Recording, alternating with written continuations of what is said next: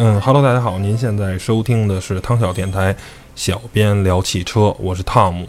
呃，又就是我一个人，但是今天呢，呃，也正如您看到的标题，我们并不聊啊车圈唠叨唠，我们并不聊新闻，而是聊啊我刚刚体会到的啊两款车，还有一个赛道，呃，就是在嗯今天我刚刚开了这个奥迪的 RS 七。啊，然后也体会了一下啊，捷豹的 F Type 5.0T 的这个版本。嗯，为什么要聊这两辆车呢？因为这两辆车确实对于我来说都是有啊比较重大意义的两款车。然后呢，这个赛道呢也是我啊真正意义上的呃开的第一个赛道，呃不能是真正意义上的，是一个以正常的路面上来开的第一个赛道。那咱们一个一个说啊，第一个说为什么说。呃，奥迪 R 七这个车啊，对我很有意义呢。呃，大家也都知道，呃，我是一个奥迪的粉丝吧，尤其是对 RS 车系还是非常喜欢的。呃，自己的终极的 dream car 也是奥迪的 R 四六 Avant 啊，旅行版。而奥迪 RS 七也是基于奥迪的这个啊，这个。R S 六这个平台衍生出来的，因为其实是 A 六的平台衍生出来 A 七啊，然后呢 S 六衍生到 S 七，R S 同样也是这么一个啊一级一级的这么递进，然后呢，嗯，这款车其实开到了 R S 七呢，也就代表上从动力上方面上，我也就是在整个驾驶这种感受呢，其实我也就开到了 R S 六。啊，这款车也是搭载了奥迪的高功率的 4.0T V8 的双涡轮增压发动机，啊，原厂就有560匹马力和700牛米的这么一个非常强大的动力数据，呃，非常非常的恐怖。然后，而且这辆车也是搭载了奥迪的呃 Quattro 四驱系统，并且是托森的 C 型，是目前啊在使用托森差速器中的最强者。然后。这个车最初的这个，呃，其实，嗯，有一个小插曲啊，就是最初的时候，我们，呃，因为要拍这两辆车在这个啊嗨谷北京在平谷这个嗨谷赛道上的这个动态表现，然后我们一行人开车去去。最初的时候，我跟我的同事其实是坐在捷豹的 F Type 上。对于哎捷豹 F Type 这个车，我也特别特别的喜欢，因为这款车是。啊，纪念这个捷豹的这个 E-Type，这个号称全世界最美、最优雅车身的线条，犹如鹅卵石般优雅的这个 E-Type 这款车，然后呢，这是向它致敬的这么一款车。呃，但是 F-Type 我坐进去了，但是我坐的是副驾驶，因为空间实在是太狭小了。而从公司出发以后呢，路上有一个减速带，然后呢，当那个车压过以后，我的。腰就好像像断了一般，因为它的避震器实在是实在是太硬了。然后因为特别小，从我们公司开到嗨谷大概需要八十多公里、九十公里这个样子吧。然后呢，再加上空车内的空间太小，而且这个坐着实在也是太不舒服，悬架太硬了，我果断放弃了。然后又和同事换到了 R S 七上，啊，所以我对。捷豹的这个 F F Type 确实是太漂亮了，而且我第一次看到它的时候，呃，是我记得是在我们驾到的那个创刊号的时候，是一辆敞篷版的 F Type，确实太帅太漂亮了。呃，不过很可惜是我们接的试驾车是一辆硬底儿版的，如果是可能是软底儿敞篷的话，我可能头部空间还稍微好一点，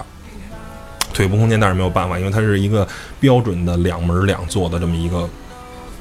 跑车，而且它的座椅向后调节的幅度也特别特别小，所以，嗯，对于一个一米九身高的人，真的没有办法得到一个特别好的一个驾驶的坐姿。然后，嗯，就没办法了，我就真的没办法开这辆车在路上，因为实在实在是太难受了。就是，嗯，F Type 确实有情怀，确实有逼格，确实帅，但是呢。无奈我真的是没法开，而且这辆车，嗯，虽然这个颜色啊很好，用的是捷豹绿，大家都知道捷豹的这个绿颜色是一种非常经典的配色，嗯，但是呢，用在 F Type 这种啊高性能车上，其实我觉得用白色啊或者是红色可能更能彰显出它本身自身的定位，而这个绿色呢，可能更适更适合像 X 勾 L 啊那种型的四门房车那种那种 GT 车型，可能更适合那种绿色，而这种在性能车上 X 呃 F Type 上，呃用这个绿色有点怪，显得有点过于的低调了。然后这款车啊，我们接到也是 5.0T 的高功率啊，原厂也是拥有551匹马力。呃，这个发动机我之前开揽胜的时候已经体验过了啊，动力确实很猛。但是在 F Type 上的那种尾排的声音，那种高亢啊，一种的噗噗噗噗噗这种声音特别特别的好听，确实让人可能肾上腺素激发。啊，行了，咱不说废话了，然后就接着说，把车开上路，然后。A 七的呃 RS7 的这个整个驾驶感受呢，在赛道呃，在这个日常的北京这种环路啊、高速上的时候，就是非常的舒服。它甚至上从某种角度上，嗯，可以像一辆 A 六一样。然后，呃，因为它也有那个动态的车身调节啊这些东西，悬架的软硬阻尼、空气悬架都是可以可调的，所以它可以非常优雅的在路面上啊飞驰，然后速度非常非常快。因为我们这辆车。呃，因为也是没有牌儿嘛，所以在路上开的也比较放肆。然后我以一个呃超速的速度，然后在弯道上过的话，然后四驱系统也可以非常强大的帮你往回纠正。然后呢，以一个非常夸张的速度，呜，然后飞驰而过。然后在高速上那个呃可以任意的这个过弯啊，都这辆车的以强大的四驱系统跟动力系统，向能证明它是。捍卫奥迪的这种四门四座的大型 GT 房车的这种荣誉，绝对 RS7 不光是外观，还是在性能方面都非常非常的出色，非常非常的好。那咱下面不说废话了，咱讲讲在啊赛道上的表现。然后我们把这两辆车开到了北京的嗨谷赛道啊。北京呢，其实赛道嗯有那么几条。啊，比如像最有名的金港，然后瑞思啊，然后清泉盈瑞啊，然后这个嗨谷是最近刚修的，它是在平谷啊，离平谷县城不太远，因为它是平谷是一个以山为主的这么一个区，所以嗨谷它整个这个赛道落差特别特别的大，嗯，几十米这种落差是有的。然后呢，赛道并不长，只有一点八公里，然后这个整个一圈儿。呃，一点八公里，然后呢，一共有十个弯儿，然后最大的落差有五十五米，嗯，而且它这些弯儿吧，都是那种胳膊肘弯儿，就是那种几乎就是掉头弯儿，所以这个赛道，嗯，我刚开始那跟同事一起拿车在这个赛道上探了一圈路，然后探下来就发现这个车这个赛道非常非常难，呃，因为我为什么说嗨谷是我第一次真正开赛道？其实我在之前开过金港。然后金港这个赛道就相对来说，啊，弯道呢相对来说比较缓，然后甚至有一些可以基本上，呃，只是收一下油门就过的弯儿，然后呢，基本上都不用带刹车，有很多很多高速弯。但是这个嗨谷赛道几乎就没有高速弯，全部都是非常低速弯，胳膊肘弯。如果你不把车身降到四五十这种速度通过的话，你肯定就是飞出去了。而且嗨谷赛道还跟金港那个赛道有什么特别大的不同呢？就是金港赛道呢。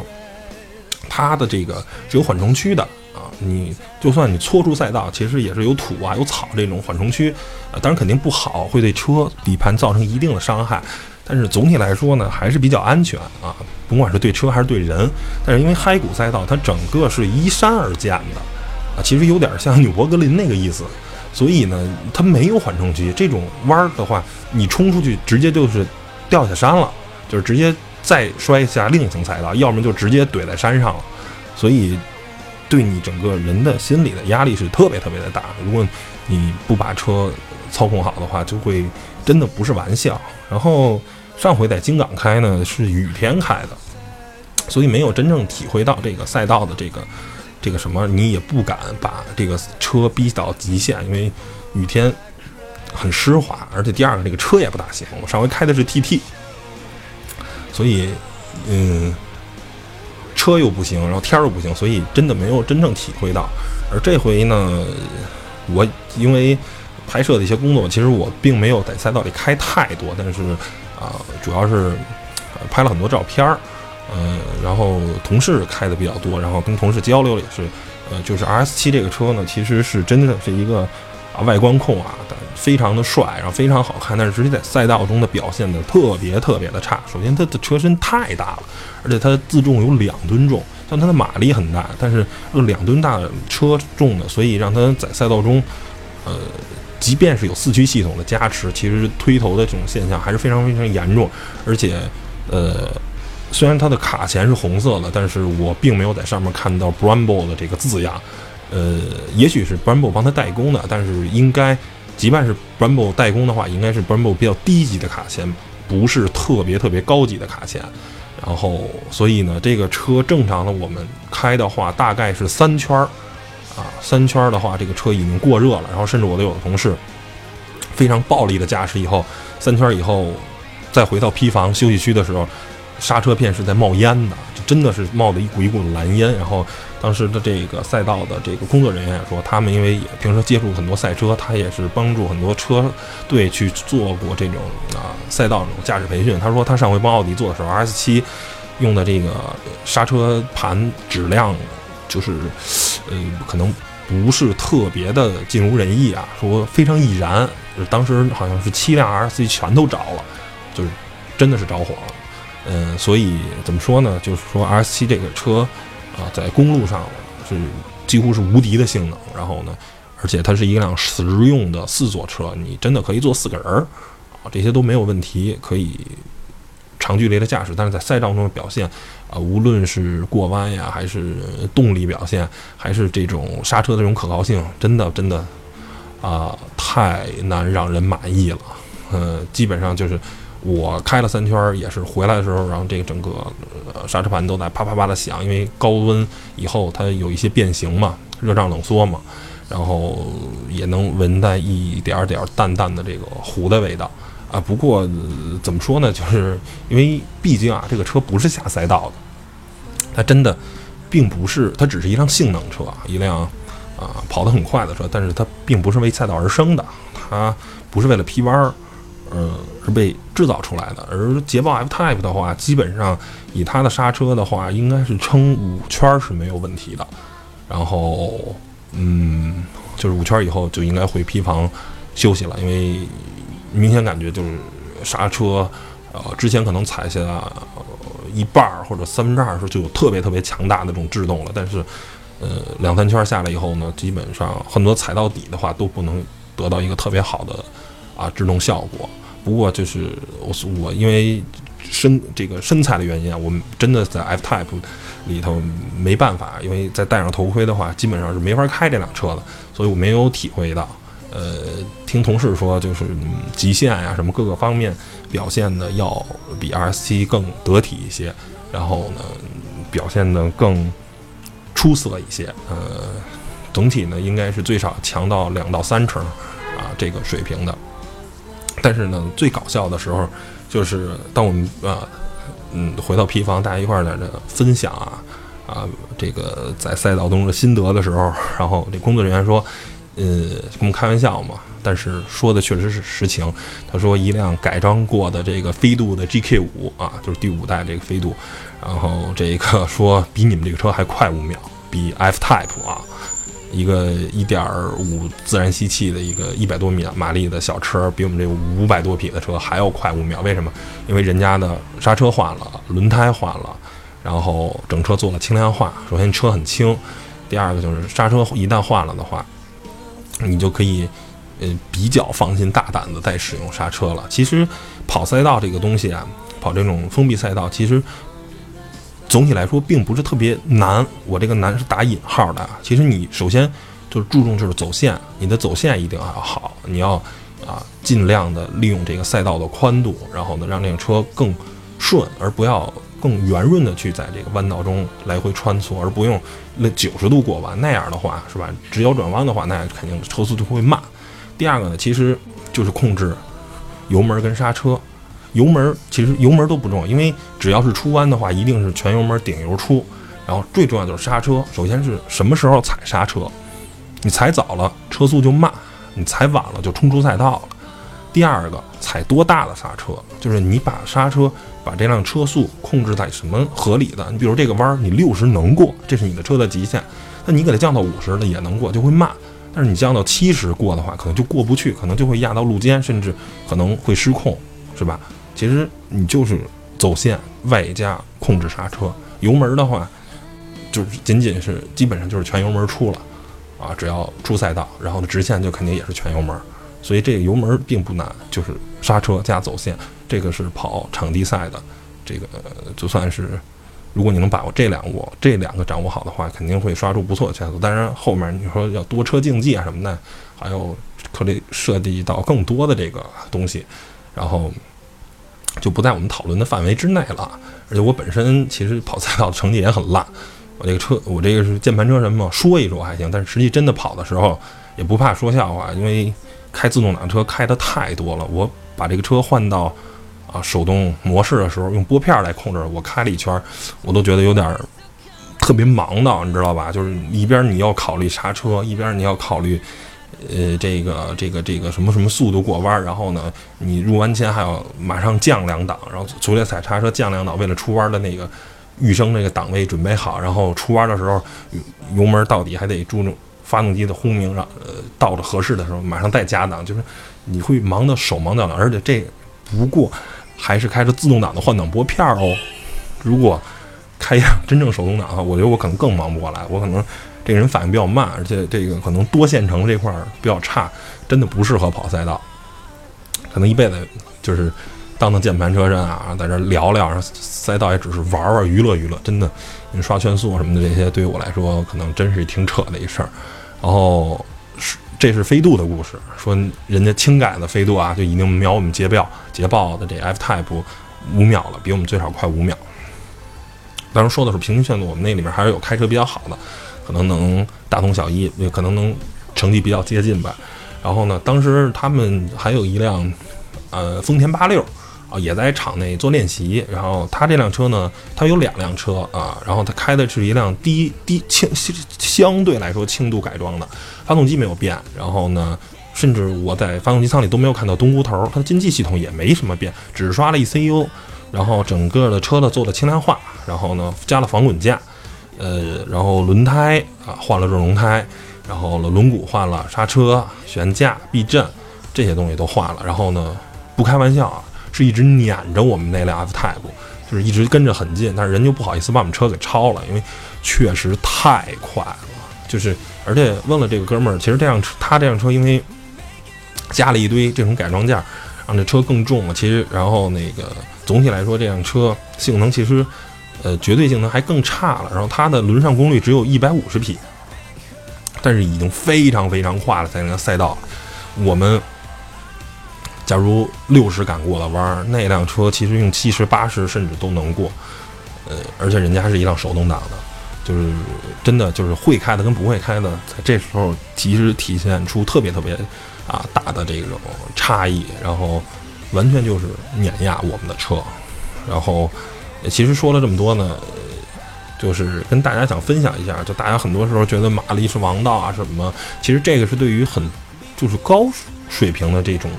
啊，人来说可能确实马力是，是吧？因为三百马力满足不了我，我需要四百马力；四百马力满足不了我，我需要五百匹马力。但是很明显，在嗨谷这个这么小的一个赛道的时候，马力真的没有用。我们这些五百匹马力的车真的干不过人家一个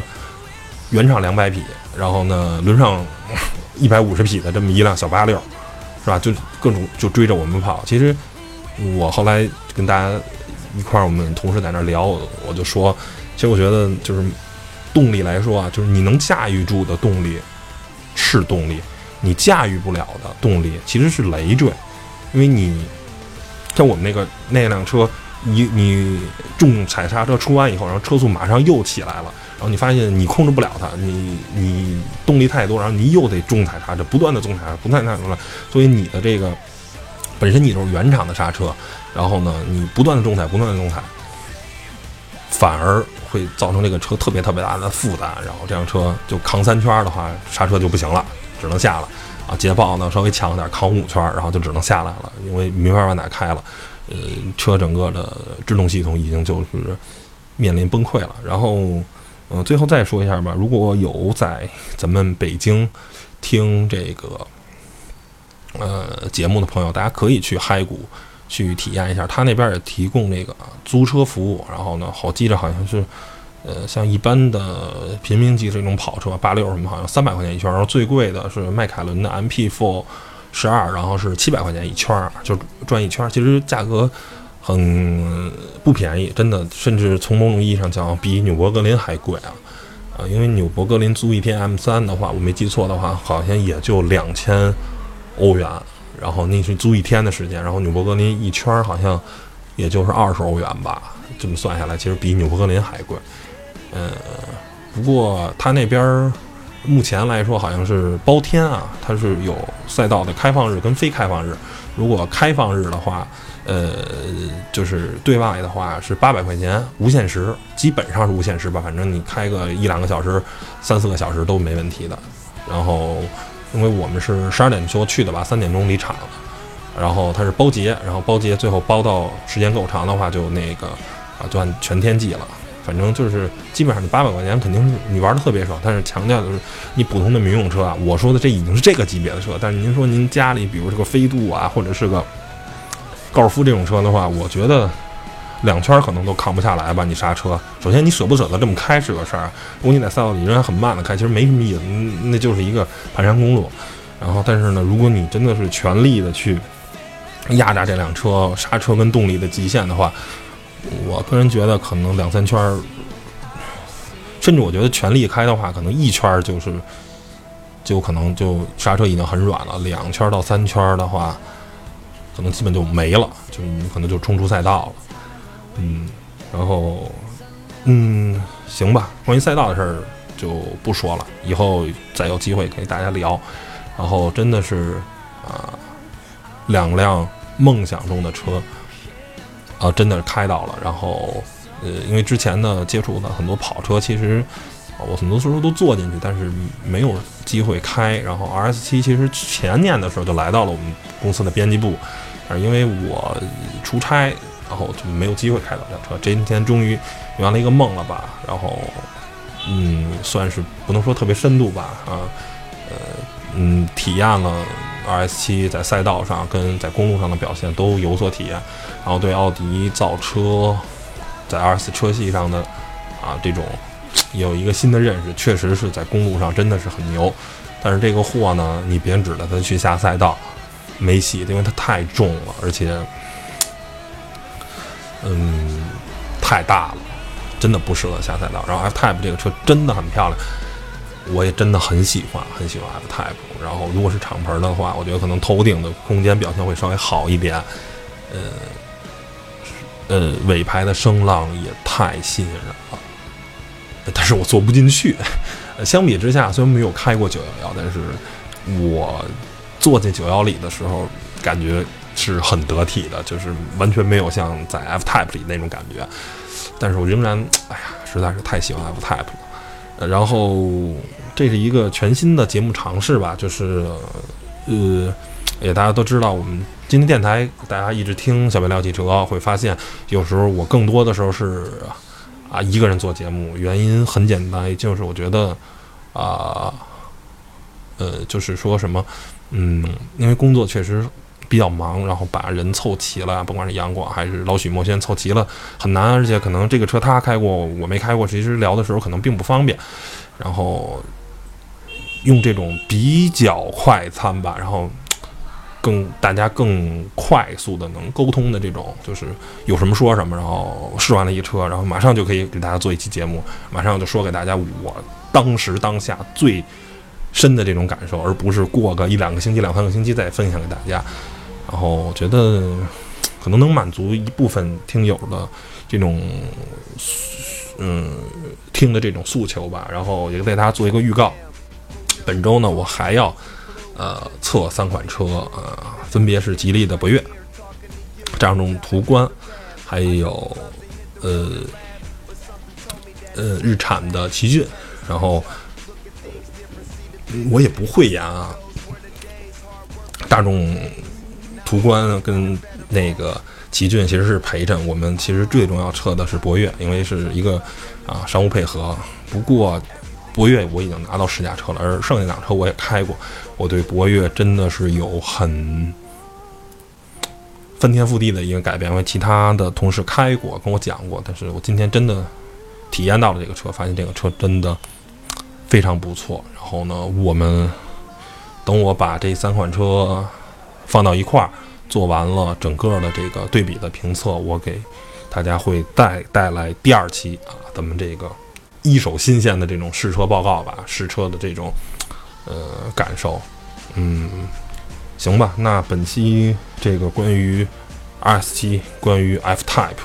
关于嗨谷赛道，然后呢就可能先说到这儿。然后最后大家再说一句啊，呃，有机会的话可以真的去。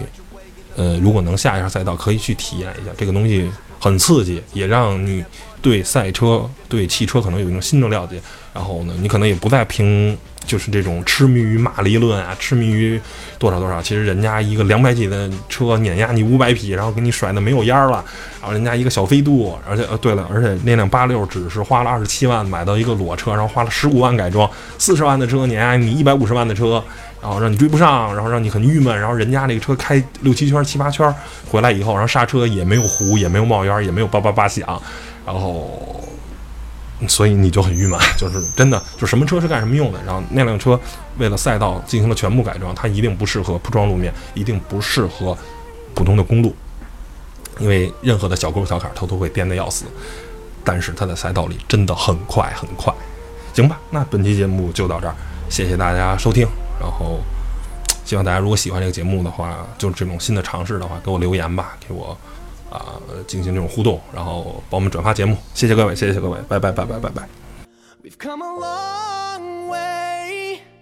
from where we began. Oh, I'll tell you all about it when I see you again. When